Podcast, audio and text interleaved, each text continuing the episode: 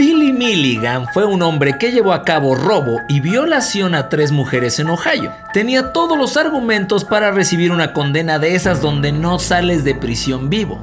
Sin embargo, nuestra historia da un giro cuando en el juzgado se dan cuenta que Milligan actúa diferente. Hablaba y se comportaba como alguien totalmente ajeno a la persona que estaba siendo juzgada. Nuestro protagonista tenía 24 personalidades diferentes, que además él no recordaba conscientemente, y nosotros estamos por decirte cómo pasaron las cosas.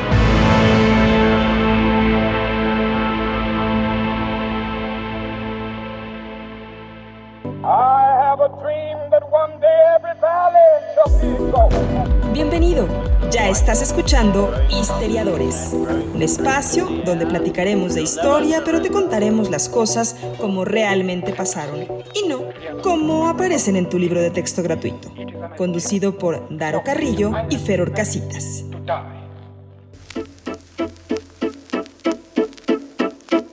¿Qué pasa, amigos histeriadores? ¿Cómo dicen que les va? Sean todos ustedes bienvenidos a un episodio más de Histeriadores. Así pasaron las cosas. Mi nombre es Daro Carrillo y está a mi izquierda después de que ya le pegamos a unas alitas y a un par de whiskies. Mi querido Feror Craxitas.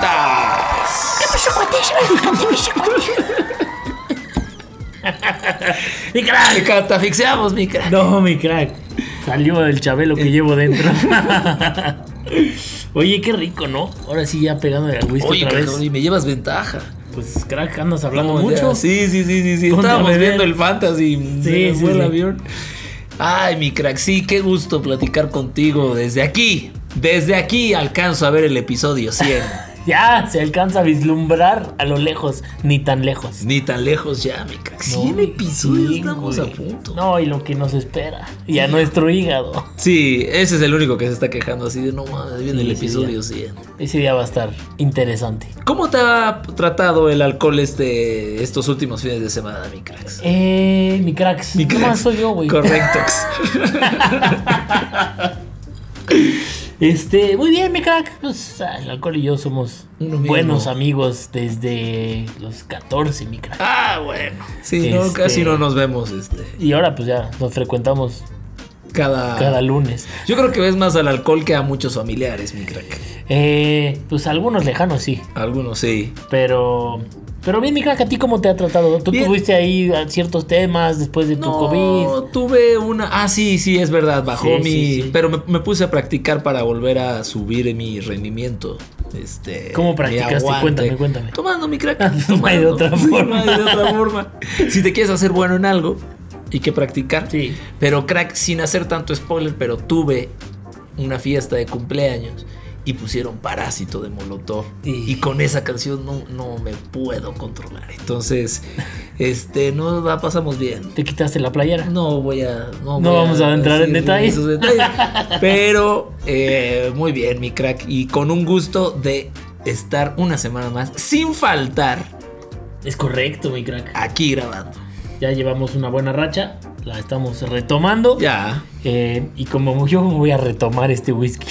Salud, crack. Ya me lo tomé, ahora me lo retomo. Exacto. Y, y crack, para este episodio, o sea, parece que sí prendimos las alarmas. Sí. Sí, sí, sí. Y la, y la gente le movió las fibras después de que agradecimos la semana pasada por un whisky que nos mandaron. Correcto. Estábamos muy contentos. Se nos fue como agua. ¿Qué nos duró? Una hora.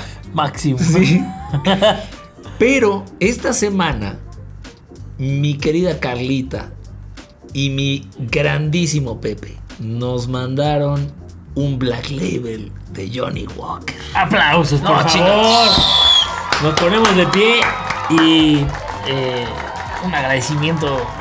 El tamaño de 98 episodios. Exacto. Un, un agradecimiento de 40% de alcohol. de 12 años. De 12 años, crack. Hay niños menores a esto. y además nos dejaron acá una cartita que. Pues ahí ayúdame a leerla, mi crack. Dice así.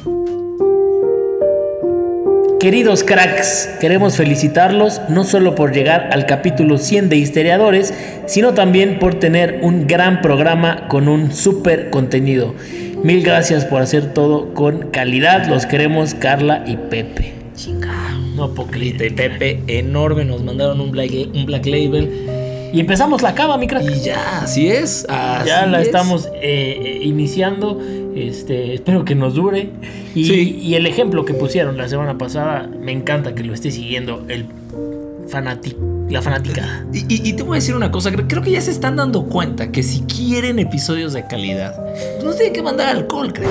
Y ya estamos llegando por fin a ese punto donde queríamos tener historiadores. Sí, ya año y medio nosotros Ya, patrocinándonos. pues, patrocinándonos, sí, patrocinando nuestros grandes episodios, pues ya también toca que, que nos echen la mano y, o sea, no, no podemos expresarles el agradecimiento que sentimos cuando suceden estas cosas. Sí. Me da mucha curiosidad, crack, cuál va a ser la que sigue. No sé, no, esto ya se está por esta subiendo de Sí, nivel. sí, Yo creo que va a ser un, un- a lo mejor un Zacapa de 20 años o no, no sé. Zacapita, un Don Julio 70, Pero- un Siete Leguas. El, el cielo es el límite, mi crack. ¿Sí? Y tenemos una audiencia muy este original, muy entregada, entonces no tengo duda de que lo van a superar. Incluso lo que podríamos hacer es, no se vale repetir. Exacto, sí, sí, sí, sí, sí. Me gusta esa dinámica. Sí, sí. Ya tenemos un red label. Ya. Ya se Tomado, y todo, Ya sí, ya. teníamos un red label. Exacto. Ya tenemos acá presente un black label. Sí. Y seguimos. Y seguimos, y es más, no tiene que ser este otro level, puede ser No, no. un, un bacardicito y luego lo subimos, Mezcalito, mezcalito, unas chelas. tequilito, che, todo, Lo que todo sea. es bien recibido. Muchísimas gracias a Carla y a Pepe, fue un detallazo también y muy contentos. Y por si fuera poco, me dijeron, oye, el episodio de Billy Milligan, ustedes lo deben de platicar de una forma y crack. ¿Quién te dijo? Ellos, Carly y Pepe, era como, oye, hablan de Ah. Billy Milligan, me gustaría mucho. Y nosotros, como hemos dicho, cuando consideramos que es un episodio que le va a pegar, escuchamos sus propuestas. Es más, ahí te va otra vez. Voy a hacer. Ando muy. El dinámicas, me dicen. Anda, sí, exacto, exacto. Desde la catafixia El con la que dinámicas entraste. o craxitas. ¿Qué tal que nos mandan la botella? Y en el- la botella viene un. Además de una carta tan, tan agradable como la que nos llegó, viene la recomendación del episodio. episodio. Y lo hacemos. Sí, puta, me encanta. Si llega el pomo y llega la recomendación, se hace el episodio. Ese, ese episodio hace. Ese sí. Si no, no, ¿eh? Por Instagram ya ni manden. No, sí, exacto, exacto. Si nos mandan un pomo con una recomendación, grabamos ese episodio. Se me hace grandísima Así. idea. Increíble, me encanta. Ya está, cerrado, ahí está. Como diría Chabelo, nos, nos. Pues ahí está entonces, con esta nueva dinámica arrancamos el episodio de Billy, Billy Milligan que mencionábamos fuera del aire. Mi Toalla crack. sasopo. Esa puta. Y luego ahora que lo ¿Cómo escuché, me estuvo pinche Rubén, me estuvo poniendo patos cada que me equivocaba, sonaron como 14, cabrón. Sí, se- se dejó me llevar. costó, me costó. Eh, Pero está difícil. Mi- Billy Milligan Billy Milligan. va a estar complicado. Este. Y pues empezamos. De una. Crack. De una. Bueno, eh, resulta que desde que su madre de Billy Milligan De Billy. se casó con Chalmer, pues él se convirtió en el objetivo sexual de su padrazo. Empezamos tranquilos. Sí, sí, sí, No, correcto. Espero que se hayan ido a servir algo. Sí, exacto. Este, el padrastro eh, aprovechaba las ausencias de Dorothy para acorralar al pequeño eh, de apenas 5 años y perpetrar toda clase de torturas y violaciones, ¿no? Por ejemplo, esto está cañón, fue enterrado vivo y colgado de los pies y los dedos hasta que finalmente la madre se separó y un tribunal terminó por condenarlo, ¿no? Aquello, pues obviamente no nada más iba a traumatizar de por vida al pequeño, sino que pues provocó también una fractura absoluta en su mente, ¿no, mi crack? Que esto va a dar más adelante, crack, un tema a discutir porque esto es de los casos donde por algo que te pasó de niño simplemente Ya, la- tu, tu cerebro se descompuso. sí, algo que ni siquiera estaba en tus En manos. tu ¿no? control. O sea, estaba, no sé si en tu destino, porque esa también es otra discusión, Sí, pero, sí, sí. pero bueno, o sea, así, así arrancamos, ¿no? Obviamente el mecanismo psicológico de defensa que Billy desarrolló, pues fue un trastorno múltiple de la personalidad que actualmente se le conoce como trastorno de identidad disociativo, eh, que quiere decir que eh, pues uno adquiere diferentes personalidades que te ayudan a librarte de eh, pues del dolor o de situaciones eh, adversas, ¿no? Sin embargo, con el paso del tiempo, pues fue desarrollando otros personajes, ¿no? Aún más peligrosos, como el de violador y el de ladrón, ¿no? Después de que lo detuvieron, eh, Billy o a Billy le diagnosticaron 24 personalidades distintas. Y esto pues era una especie de escudo protector que generó pues para todo este tema mental ¿no? y de personalidad que pues ya les mencionábamos. Billy Milligan nació un San Valentín, mi crack. Qué bonito. Allá por ahí de 1955 en ahí Miami Beach, Florida. William Stanley Milligan, más conocido como Billy Milligan, no tuvo una infancia normal. ¿Por qué?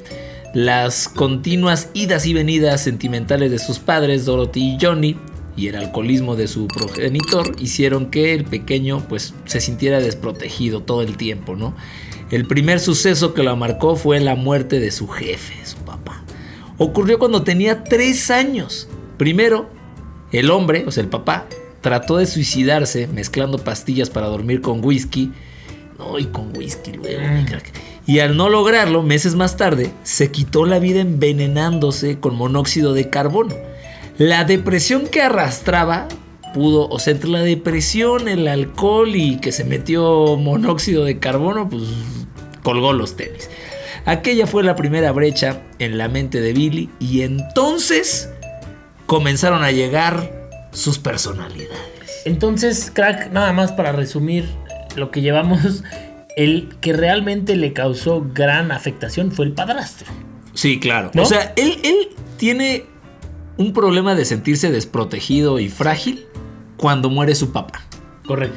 Y para colmo, la pareja sentimental de su mamá lo violó y lo torturó. Sí, correcto. Entre esos dos sucesos le. Antes de los cinco años. Sí, ya. Correcto, antes de los cinco años. Valió, ¿no? Valió que eso. Bueno, hablando ya de esto que platicaba mi crack, las personalidades que empezó a, em, pues a crear y a generar. ¿no? Primero apareció David, de 8 años, que era muy sensible y al que llamó el guardián del dolor. Después llegó Kristen con 3 años, una niña disléxica a la que le gustaba dibujar y quedarse en un rincón cuando Billy se metía en problemas. Y eh, por último, el sordo de Sean con 4 años que escuchaba zumbidos en su cabeza. ¿no? Estas tres identidades empezaron a emerger en Billy cuando él apenas tenía 5 años. ¿no? Imagínate o sea, todo lo que debe de pasar por tu cabeza consciente e inconscientemente es que para empezar a desarrollar personajes pues alternos, ¿no? Y, escuchaba zumbidos. O sea, escuchaba zumbidos. Porque vivía en, Brasil, ahí en el Amazonas. Exacto. zumbidos de moscos. Y, no, impresionante. Y en otro, en, en otro personaje se ponía a dibujar en una esquina en lo que regañaban a Billy. Exacto, exacto. No mames, está muy No, está, está, está, muy, está muy cañón, ¿no? Y obviamente las cosas durante su adolescencia pues no mejoraron mucho, ¿no? Fue suspendido de la secundaria tras entrar en una especie de trance que lo llevó a pues empezar a vagar por las calles, ¿no? Sus papás lo mandaron a un hospital psiquiátrico allá en Hilltop, en Columbus, donde eh, pues le fue diagnosticado una neurosis histérica. Sin embargo, eh, a los tres meses fue expulsado y tiempo después se unió a la Marina, de donde también fue expulsado por eh, problemas de adaptación. Poco más se sabe de su infancia y adolescencia, salvo que a medida que nacían distintos personajes, el yo principal, o sea, el, el Billy original, iba perdiendo terreno, pero también lo hacía su memoria no recordaba en quién se convertía ni lo que había hecho el día anterior. O sea, si agarraba el personaje de la niña, no se acordaba que existía. Esto va a ser clave, ¿eh? Más adelante. Total, total. Y así perdió pues muchísimos trabajos, amistades e incluso parejas sentimentales que desconocían que estaban ante un verdadero este, Dr. Jekyll y Mr. Hyde. Mientras que algunas de sus identidades se exhibían pacíficas, otras tiraban por el camino de la delincuencia. Por esos años, unas eh, mujeres acusaron al joven y a un amigo de violación. Milligan argumentó que eran prostitutas y que como él no había podido llevar a cabo el acto sexual, no les quiso pagar. Lo cual hasta cierto punto tiene razón, mi crack. O sea, si vas a un restaurante y no te comes el platillo, no, sí lo tienes que pagar ahora que lo estoy pensando. Sí, mi crack. No, ya, no tiene salida, Billy, mi vida. Sí, sí, sí. A sí, menos sí. que haya estado echado a perder. Pero sí, si llegaron las prostitutas, de modo que digas, yo no pude, no te pago, no, sí, sí, No, tienes pues, que el pagar. servicio ya está Tienes que pagar. Un juez los declaró culpables y él tuvo que cumplir seis meses en un campamento juvenil de Sanesville. Eh, una vez que fue liberado, empezó a trabajar como guardia para un traficante de drogas. ¿no? A finales de 1974, dos mujeres trans se acercaron a él en una parada.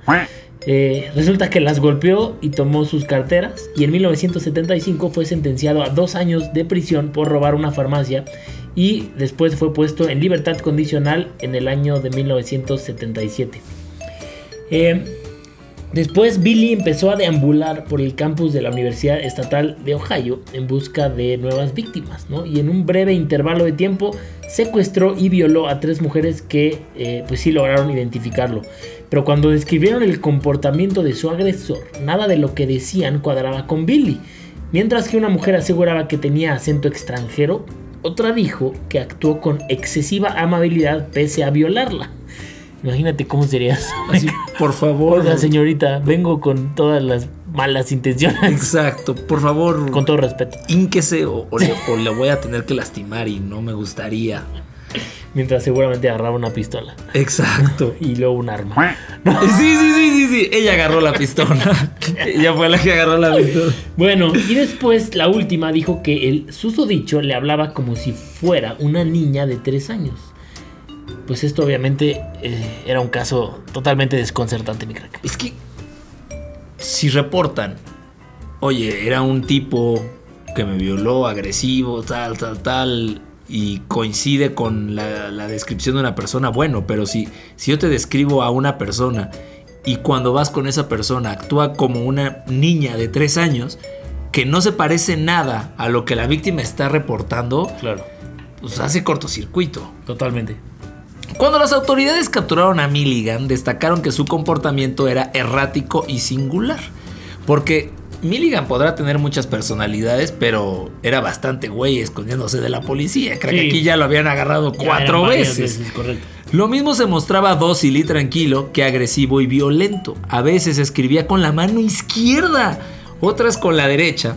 En ocasión tenía acento eslavo, otras alemán, otras portugués, irlandés. Es como si las distintas personalidades de Billy surgiesen cuando le eran más útiles. Pues es que su cerebro estaba diseñado para protegerse, crack. Exacto, eran mecanismos de defensa. No manches. Permaneció en la penitenciaría estatal de Ohio por los cargos de secuestro, robo agravado y violación. O sea, él se la vivía en Ohio por todo lo que le pasaba. La pro, qué pendejo chiste. La probabilidad de ser condenado a una pena de prisión muy prolongada parecía enorme. That's what she said. Sin embargo, durante la evaluación psiquiátrica, digo, sí, sí, psiquiátrica, Billy declaró. Sí, sí, psiquiátrica. Sí, sí, psiquiátrica.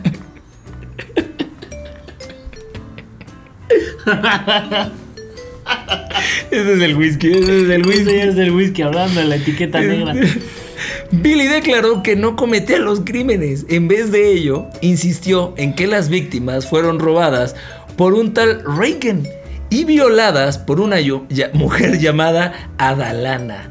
Ambas vivían en su cabeza. Ambis. Ambes. Bueno, eh, los distintos estudios que se le realizaron a el buen Billy confirmaron que el joven, pues sí, en efecto, padecía esquizofrenia aguda y un trastorno de personalidad múltiple. Es decir, los expertos detectaron que existían dos o más personalidades en Billy, provocando pues una especie de mecanismo de defensa ante un trauma que había sido generado por el abuso sexual o físico, eh, pues en- grandes eh, proporciones, ¿no? A raíz de esto, la persona fragmentaría su psique para poder sobrellevar su trauma. Con estos informes, los abogados de Milligan, Gary Schrickerath ¡Eso! y Judy Stevenson respaldaron su defensa en el trastorno mental que padecía su patrocinado para que lo trasladasen a un hospital psiquiátrico. entre ellos el Athens Lunatic Asylum.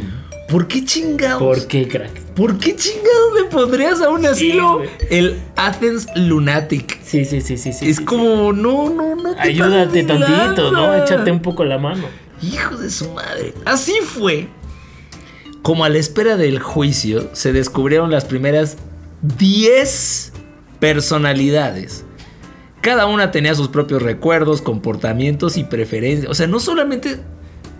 No solamente empezaba a tomar el papel, sino cada personaje tenía una historia, crack. También ahí, no sé, si, no sé si es un cuate extremadamente inteligente voluntariamente o si inconscientemente desarrolla este, o sea, pareciera que al hacer esto utiliza el 50% del cerebro, ¿no? Y nosotros no llegamos a tanto, Exacto. ¿no? Eh, digo, excepto cuando nos transformamos con el whisky. Pero está cañón, ¿no? O sea, yo creo que fuera, era un cuate que empezó a desarrollar una inteligencia para poder lograr esto. Pero no una Pero era inconsciente. Exacto, no una, inteligen- no una inteligencia consciente como la nuestra en este momento, Sí, sino... ya le queda poco. Exacto, que cada vez baja más. Este güey empezó a usar, su cerebro empezó a usarse para protegerlo, de tal modo que se inventaba historias sobre alimentos, aficiones y hasta gustos sexuales. O sea, tan, a- tan le podrían haber gustado hombres como mujeres. Claro. Tanto podría comer verduras y, y otro personaje odiarlas. Este, uno venía del campo, otro venía de Eslovenia. O sea, Sí, sí, sí. tremendo. Y como ustedes lo pidieron, les vamos a describir las personalidades de Billy para que se den un quemón. La primera es el propio Billy, que tenía 26 años, que era la personal- personalidad principal que se encontraba fragmentada. Después estaba Rage Badosh Badaskonovich. Imagínate lo que necesitas para, Para- sí, para sí, sí, sí, sí, encontrar este nombre. Tenía 23 años y era el guardián del odio. Un comunista yugoslavo con acento eslavo, aficionado a las armas y al karate, muy fuerte, que cometió robos pero que no sabía de las violaciones. Después estaba Arthur de 22 años, que era un hombre inglés muy educado, formal, inteligente, experto en ciencia y medicina. Era el que ponía orden entre todas sus personalidades y al que acudía Billy cuando requería de pensamiento intelectual. Luego está Allen, que tendría 18 años, un estafador y manipulador e hipócrita, agnóstico, escribía con la derecha, tocaba la batería y pintaba retratos. Era quien más hablaba con el mundo exterior y el único que fumaba cigarrillos. Me sonó como alguien que vive en la Condesa. Tommy, de 16 años, tocaba el saxofón, le encantaba la música electrónica y era un experto en electrónica. Además pintaba paisajes y mantenía una estrecha relación con su jefecita. A veces se confundía con Allen. Pues es que, sí, ¿no? O sea, imagínate el, el tener el control de todo esto, ¿no? De, ah, ok, ahorita soy Allen, pero entonces acuérdate que ese güey le escribía con la derecha, pero tocaba la guitarra, pero le gustaba esto, pero hablaba así. Era un genio sin querer. Eh, Exacto, exacto, exacto. Era un genio, totalmente, ¿no? Bueno, la número 6, Dani, de 14 años, sufría antropofobia, es decir, miedo a la gente y en especial a los hombres. Pintaba bodegones porque Chandler lo hizo cavar su propia tumba y lo enterró en ella. No mames. Hace todo Sí, el sentido, sí, sí, ¿no? todo, todo. todo. el sentido. David, de 8 años, es la personalidad número 7. Era el llamado guardián del dolor porque absorbía todo el dolor y el sufrimiento de las demás personalidades. Y obviamente, pues era alguien muy sensible. La número 8, Kristen, de 3 años. Eh, esta niña tenía dislexia, le gustaba dibujar y vivía apartada de los demás. Arthur le enseñó a leer y escribir, mientras que Reagan tenía un vínculo muy especial con ella. Es que también, la- ¿cómo se pueden interrelacionar las Era diferentes mundo. personalidades? Era un mundo en su cabeza, crack. Imagina que además estaba ahí. De repente dice, necesito ser intelectual. Cambio. Y si estaba en su papel y tú le dices, Cristén.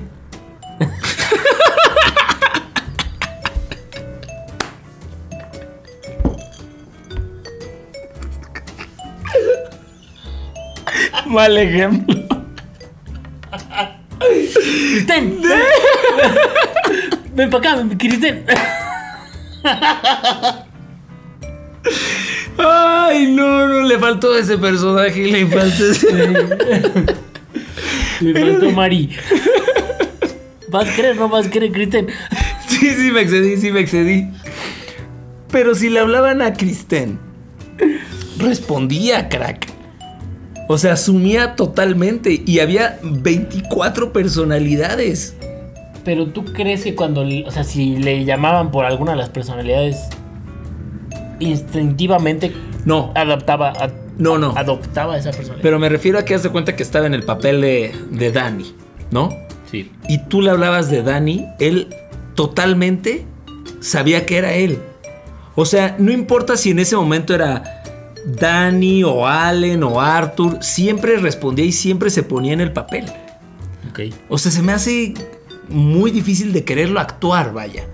Creo que genuina y absolutamente estaba convencido que era otra persona. Correcto.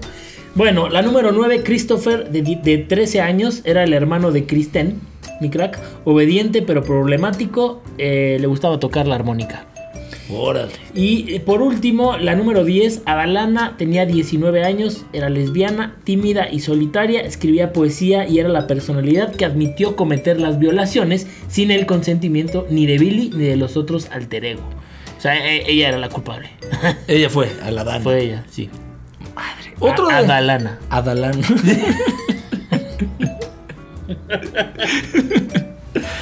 Otro de los psiquiatras que lo trató durante su reclusión fue eh, David Cole, quien añadió 14 personalidades adicionales a las primeras 10. Las describió como los indeseables. ¿Cómo? ¿Hay 14 más? Así es. Tómala. ¿Por qué son los indeseables? Porque estos son los que se portaban peor. Y ahí les va, ¿por qué ustedes están diciendo que sí? Ahí les van. Philip tenía 20 años, conocido como el matón. Tenía un acento de Brooklyn, utilizaba lenguaje vulgar y cometía delitos menores. Y por supuesto, pues era americanista, mi crack. Chale. Exacto. No, hombre, que quisieran tener un acento de Brooklyn, por favor. Acento de Brooklyn y lenguaje vulgar y cometía delitos menores y esa... Brooklyn acá en Cuapa. Exacto. Ah, este sigo yo, mi. Perdón, Kevin. El Kevin. El Kevin, un delincuente que planificaba robos, entre ellos el de una farmacia. Este sí tiene Masterville. Sí, Tenía sí, pasaporte sí. mexa. Walter, de 22, un australiano cazador de casa mayor con excelente sentido de la orientación y reprimido emocionalmente. Wow. April, de 19 años, conocido, con esto lo- no son mis palabras, ¿eh? como la perra, planeaba vengarse del padrastro de Billy tratando de convencer a Ragen, que era su otra personalidad, para que lo hiciera. Y por último, Samuel, de 18 años, que era judío y la única personalidad que creía en Dios. Esculpía y tallaba madera, no mames. Y ahorita me quedé pensando, crack, que... lo- ¿Salivaba mucho? Saliva, exacto. Porque esculpía mucho.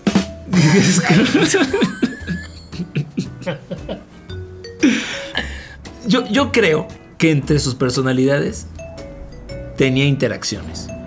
Claro. O sea, April, April hablaba con Reagan y Reagan le contestaba, pero en, en- en su perfil, ¿sabes? O sea, Sí, en- en- incluso en voz alta, ¿no? O sea, En voz alta, que se en personaje. Sí, sí, sí. Wow. Bueno, eh, la número 16 era Mark, que tenía 16 años, conocido como el zombie porque no hacía nada a menos que alguien se lo dijera. Eh, muy aburrida esta personalidad, la neta. La número 17, Steve, de 21 años, era el impostor, imitaba a los demás de forma burlona y se reía de ellos, era quien causó los problemas familiares. Lee, de 20 años, cómico, bromista e ingenioso, sus bromas provocaban peleas y no se preocupaba de las consecuencias de sus actos. Em, el 19 era Jason, tenía 13 años, sufría reacciones histéricas y rabietas. El número 20, Robert, de 17 años, también llamado Bobby, era un soñador que continuamente fantaseaba con viajes y aventuras. Después venía Sean, de 4 años, conocido como el sordo, escuchaba zumbidos en su cabeza. Eh, el 22, Martin, que tenía 19 años, era un snob de Nueva York que quería conseguir cosas sin ganárselas primero. El 23, Timothy, de 15 años, conocido como Timmy, trabajaba en una floristería donde mantuvo una relación homosexual con un cliente. Y por último, el 24, el llamado El Maestro, de 26 años, era la suma de las 23 personalidades en una sola. Era brillante, sensible y con un gran sentido del humor y se consideraba él mismo como yo soy Billy en una sola pieza porque recordaba casi todas las acciones y pensamientos de otras personas. No, no me cabe en la cabeza, crack. O sea, ¿te imaginas, crack, lo que debió de haber sido para todos aquellos que lo estudiaron? O sea, todos los psiquiatras que lo atendieron. Viene de un lugar muy oscuro y triste y feo, pero debió de haber sido al mismo tiempo pues magnífico en temas de la exploración de la cabeza, de la mente, ¿no? Temas médicos, ¿no? En temas médicos debe haber sido fascinante. Sí, sí, estoy totalmente de acuerdo. Wow. Yo creo que es lo que cualquier persona que estudia psiquiatría o psicología pues le encantaría encontrar, ¿no? Claro, porque además de esto, o sea, no solamente por encontrarlo, sino porque entonces puedes prever otras cosas, sabes cómo tratar a gente con estos asuntos. Porque ahorita o sea, tenemos ya súper claras cuáles fueron las personalidades, cómo se llamaban, un poco sus características, ¿no? Porque pues ya pasó mucho tiempo y eso ya fue estudiado. Pero imagínate a la persona o los psiquiatras, los psicólogos que les tocó encontrar eso, ¿no? Irlo definiendo, irlo enumerando, de no, sabes que ya encontré que hay otra. Imagínate cuando iban en la 12, ¿no? De no manches, tiene 12 personalidades. Pues, ¿qué crees, güey? Ya hoy es otra persona. otra, güey. No, como otra. Sí, no, pasa. No, es que es igual a la otra. No, no es nueva, güey. Y así, y 14, y 15, hasta 26. Pues acá se la, o sea, estos todos estos años nosotros se la resumimos y también les estamos haciendo una, síntesis, de todo esto. Y ahorita que mencionaste al maestro, me imagino que era un tipo que parecía iluminado, o sea, claro. tenía todo lo de los otros 23 personajes. ¡Wow! ¡Qué, qué locura! Cuando llegó el juicio, porque esto fue un pequeño paréntesis para que se acordaran de las personalidades. Cuando llegó el juicio, los presentes comprobaron la veracidad, la veracidad de los estudios psiquiátricos. Billy, frente al tribunal, sacó algunas de sus personalidades, puso varios acentos, se sentó y se comportó de forma distinta. Se encontraban ante Milligan y 23 identidades más. Y como aseguró uno de los defensores, aunque es posible que el trastorno de personalidad múltiple se puede falsificar o incluso no ser real, lo que no pueden falsearse son sus síntomas. Pues sí, los testimonios de su hermano mayor, su madre y su hermana, Kathy Joe Morrison, respaldaron los dichos de Milligan sobre los abusos que sufrió de chico. Cuando fue entrevistada por los reporteros, Kathy dijo que esos años habían sido un horror. Como era de esperar, el padrastro negó pues todas las acusaciones aberrantes que se estaban dictando. Según los medios, el caso eh, pues tomó un giro ahí eh, especial que casi se pues empezaron a olvidar de las víctimas, ¿no? Porque obviamente fue un caso tan interesante y tan eh, pues llamativo, ¿no? Novedoso, que se olvidaron un poco de las víctimas, ¿no? Las familias de las mujeres dudaban de la conducta del acusado. Un pariente de una de las jóvenes afirmó que la teoría de la personalidad múltiple le parecía una mierda. Y luego se quejó, decía, los medios de comunicación están convirtiendo a este tipo en un héroe popular. Mucha razón ahí. Sí. Tras todo este escenario, fue como el juez Franklin J. Flowers finalmente declaró a Billy Milligan inocente por razón de insania y lo envió al Atenas Mental Health Center allá en el sureste de Ohio. La evidencia mostraba que el acusado había cometido los crímenes, pero que no había sido consciente de ellos. Qué difícil, crack. Sí vamos a polemizar al final del episodio, te lo voy adelantando. Durante la década siguiente, Billy Milligan fue trasladado a diferentes instituciones.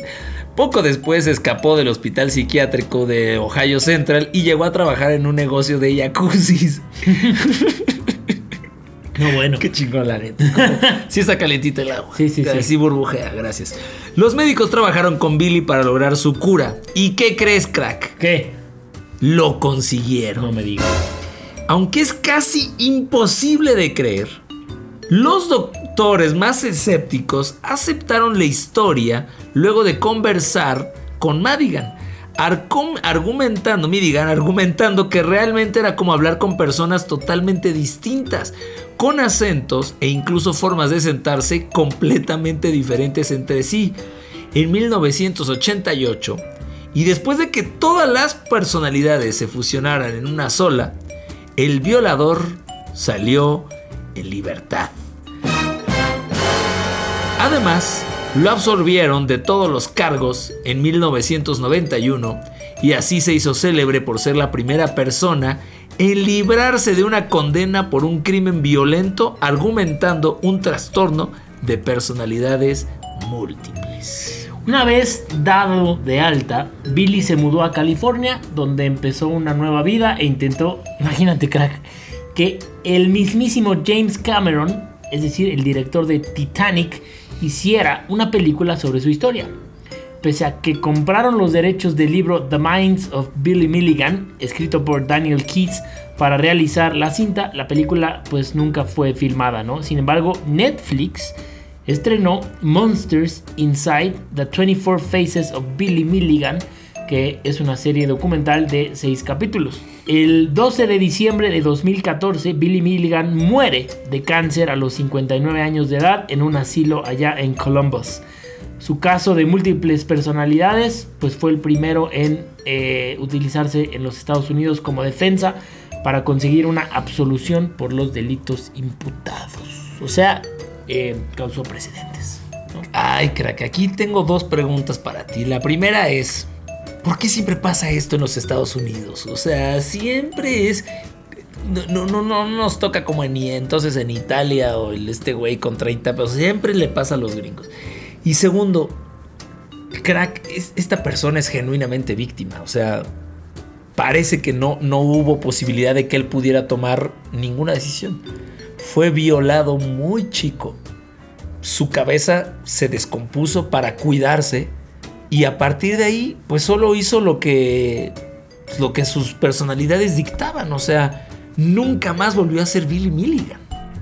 Bueno, hasta el final, ¿no? Cuando lograron a ir, este, unirlo. Entiendo y, debe de ser horrible y desesperante saber que un familiar tuyo sufrió una violación por un tipo así, pero después de analizarlo, no estoy diciendo que deba de estar en libertad. Claramente pertenecía a un hospital psiquiátrico, pero ¿lo puedes dictar como criminal? Eh, pues es que al final el hecho hecho está, ¿no? O sea, yo me pongo en el papel y del lado de las mujeres que fueron violadas, pues para ellas no les importa. Ni para ellas ni para su familia les importa si el cuate tenía una, tres, cinco o veinte mil personalidades. A ellas las violaron, ¿no? Y eso les causó también pues un impacto y un trauma y pues todo lo que conlleva una violación. Entonces, para ojos de ellas, pues fue este güey.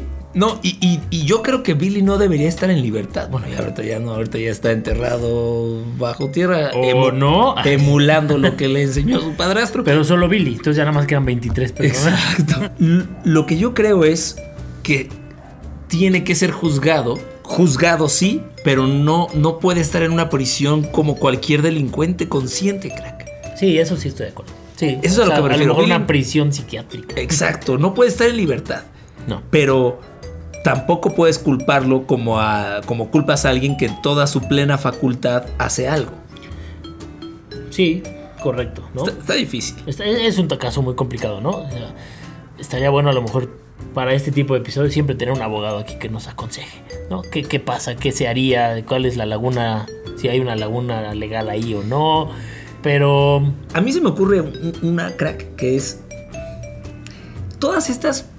O sea, a lo largo de esta, de esta temporada hemos visto que muchos de las mentes macabras, mucha de la gente que simplemente se transformó, sufrió violencia sexual de Sí. niño. correcto.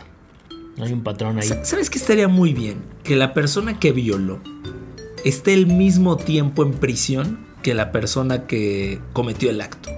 O sea, que al padrastro de Billy Milligan le dieran la misma condena No. que a Billy Milligan. Si son 15, son 15. Porque esa persona fue la responsable de haberlo Trastornado. trastornado, destruido, malorientado.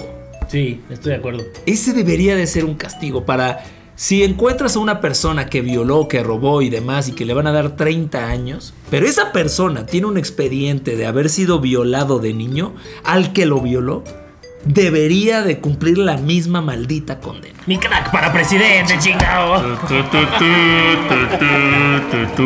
Esa va a ser una de mis promesas de campaña. Venga, yo soy crack. tu candidato. Yo te voy a apoyar. La neta es que sí, sí, sí, un poco me enervó, caca, ahorita ya que lo estoy pensando. Pues este güey solo nació. Sí, sí, sí, sí, sí, sí. Eso está gacho, ¿no? O sea, no, Le no, tocó. tuvo, no tuvo decisión de nada. ¿Qué, qué podía hacer? No sé, no sé. Es, es- está complicado porque, o sea, entiendo también que pueda ser un trastorno y, y- o sea, pue- pueden ser hechos que te marquen para toda la vida y obviamente es mucho de lo que le pasó, pues es a raíz de lo que, mucho de lo en lo que se convirtió fue a raíz de lo que le sucedió de niño, ¿no?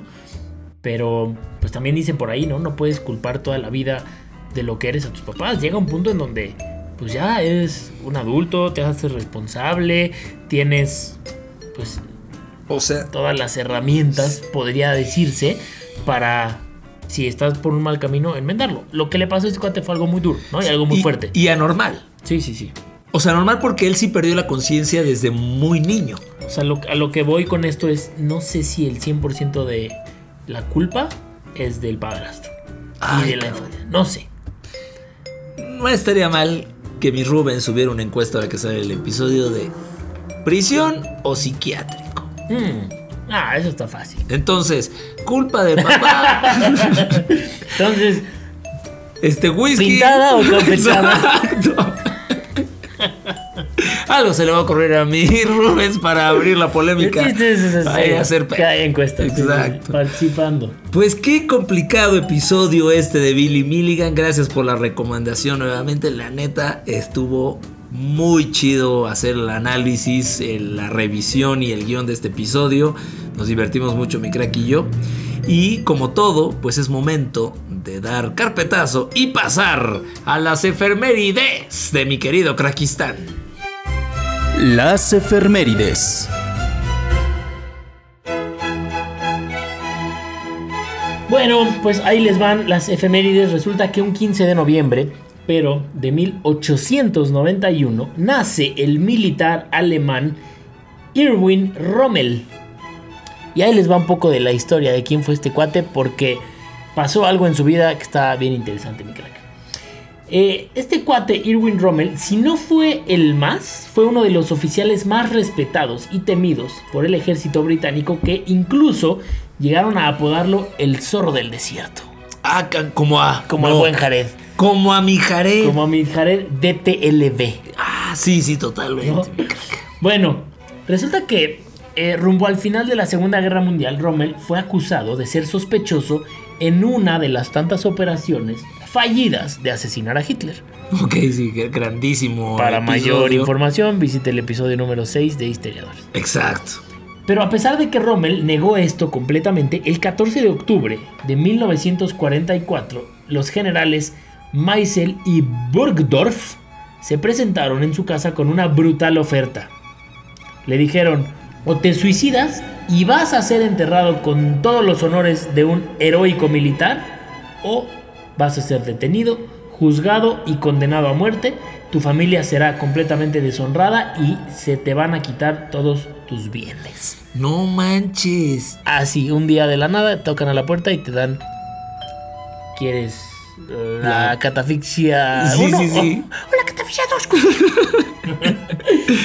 Rommel, después de escuchar a estos hombres en la puerta, ¿no? Le dijo a su mujer, vengo a decirte adiós, dentro de 15 minutos estaré muerto. Sospechan que tomé parte en el complot para asesinar a Hitler. Al parecer mi nombre estaba en una lista hecha por Werdeler en el que me consideraban futuro presidente del Reich. Ellos dicen que von Stulpnagel y Spiedel y von Hofhacker me han denunciado. Les he contestado que no creía lo que decían, que tenía que ser mentira. El Führer me da a elegir entre el veneno o ser juzgado por un tribunal popular. Pues finalmente, después de eso, Rommel eligió el suicidio. Salió de su casa, se subió al coche donde lo esperaba Meisel y Burgdorf Eh, a 200 metros de su casa, el general Burgdorf ordenó que el coche se detuviera y que sus ocupantes salieran del coche, excepto él y Rommel. Después de unos minutos, el oficial bajó del coche y llamó a sus colegas que vieron a Rommel encorvado y tirado en el asiento trasero tras haber ingerido una pastilla de cianuro. No. De cara a la opinión pública se dijo que Rommel había muerto de un derrame cerebral. Durante su funeral, el Führer Adolf Hitler fue incapaz de mirar a la viuda y al hijo de uno de los militares más admirados. Crack, ahí, ahí no hay opción. O sea, las dos te vas a morir. Correcto. Y en una de más, van a joder a tu familia. Correcto. Sí, pues No. yo creo que eso es lo que te lleva a tomar esa decisión, ¿no? No, no. Que mi familia pues se salve, Sí. ¿no? Y pues ni modo, yo me echo una pastillita y vámonos. Y adiós. Pero imagínate que, o sea, voltear a decirle a tu esposa, en 15 minutos, ahí te ves. O sea, pelo papas, Ay, cabrón. cuelgo los tenis, chupo faros. Sí, sí, sí, sí, sí, sí, sí, sí. Ay, Qué duro, ¿no? Sí, estuvo, estuvo Está- fuerte. está cañón, Estuvo güey. fuerte. Para no Porque bajar aparte- la, Exacto. Para no bajar la, la vara. la vara. Este.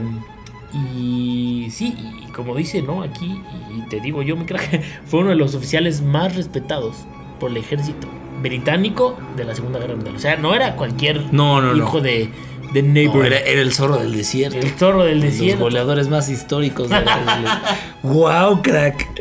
¡Qué fuerte! ¡Qué está, fuerte! Está, está complicado, ¿no? Pero bueno, pues esa es la historia de Irwin Rommel que naciera un 15 de noviembre de 1891. Pero bueno, pues ahí está la efeméride de hoy, mi crack. Eh, un dato más a la bolsa para ustedes. Y vámonos, ya así, sin escalas, nada más vamos a brindar rápido. Sí, antes de que pase cualquier cosa. Con el daro curioso de mi crack. El Daro Curioso.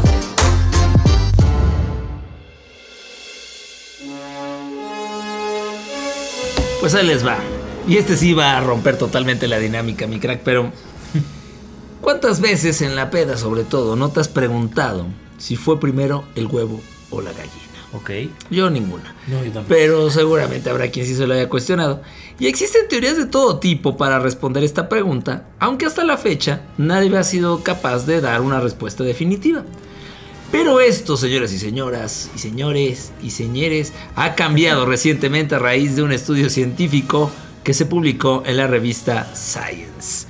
Según explican en esta revista, lo primero fue el huevo. Ahí está. ¿Y ya? Listo. Nos vemos la próxima. Un huevo especializado y con cáscara evolucionó con el paso del tiempo en algunos vertebrados mientras se adaptaban a la vida terrestre. Mucho más adelante estos animales se transformaron en los primeros vertebrados del planeta Tierra, entre ellos las aves. Por lo tanto, tomando como referencia la teoría de evolución de Darwin, el huevo fue primero que la gallina. La gallina, ahorita te voy a decir, Mica, que te veo con cara de incertidumbre, pero ahorita te voy a explicar más. La gallina se formó dentro de un huevo de otra especie animal, por sorprendente que resulte. Esto explica cómo se dio la transición y evolución de especies. Pero por si esto no fuera suficiente, creo que el dato más fuerte es este. Cabe resaltar que los primeros huevos aparecieron hasta hace 340 millones de años. Hace 340 millones de años ya había huevos. Ok. Pero las gallinas, ya evolucionadas como las conocemos, tienen apenas 60 mil años aproximadamente. Ok. Entonces, claramente, la gallina es la fusión y el, y el linaje de otras especies que se fueron cruzando. Pero antes que todo eso, ya había animales que nacieron del huevo. Wow. Y la pregunta de cajón, mi crack. Esos huevos, ¿quién los puso? El águila. que fue chingo. Sí. No, no sé. Yo dije huevo de gallina, después veremos dinosaurio huevo. Ok, ok. Pero por lo menos acá sí, fíjate que no pensé además que había tanta diferencia No, entre para los nada. primeros huevos y gallinas. O sea, estamos hablando de millones, millones de años. O sea, por huevos no paramos. por huevos, no, en este Nunca, podcast jamás. jamás. No, nunca, nunca. Nunca. Pero pues sí está interesante que haya tanta tanta, diferi- Tanta diferencia. diferencia, ¿no? Este quién sabe cómo habrán sido esos primeros huevos, crack. ¿Tú crees que han sido como los que conocemos el día de hoy? No, Lo dudo mucho. no. Pero es que todo es evolución, mi crack. Al final todo es evolución y seguramente el huevo nació como algo para proteger al, al- al bebé y, y- y al final se hizo una cáscara fuerte y entonces nació el huevo como lo conocemos. No lo sé, mi crack. No Pero lo sabemos, pero. Huevo, gallina, huevo y ahí no hay discusión. Y está muy fácil, ¿no? Además, acuérdense de 340 y de 60. Exacto. Y ya con eso ganan cualquier No sé si se van a acordar de esos números, pero... No, sí, acuérdense. Pues ahí está. Ahí está, señores. Se logró el Un- primero. No lo puedo creer. El uno de Por dos. Muchísimo esfuerzo. Estoy preocupado por el siguiente episodio, si te soy honesto, mi querido. Va a estar divertido, va a estar muy divertido. Ya vamos a abrir la otra botella. Y esto ha sido todo en Histeriadores, mi querido Fer Orcraxitas. Un gusto como siempre. Como siempre, mi crack, eh, episodio 98, check. Se acerca el 100. Y Se viene. Se viene Boca Palirmo. y pues ahí está mi crack, un episodio más. Este, así pasaron las cosas. Esto es Histeriadores y nos escuchamos sin falta en ocho días. ¡Cámara! ¡Vámonos! Damos por terminada la clase de hoy.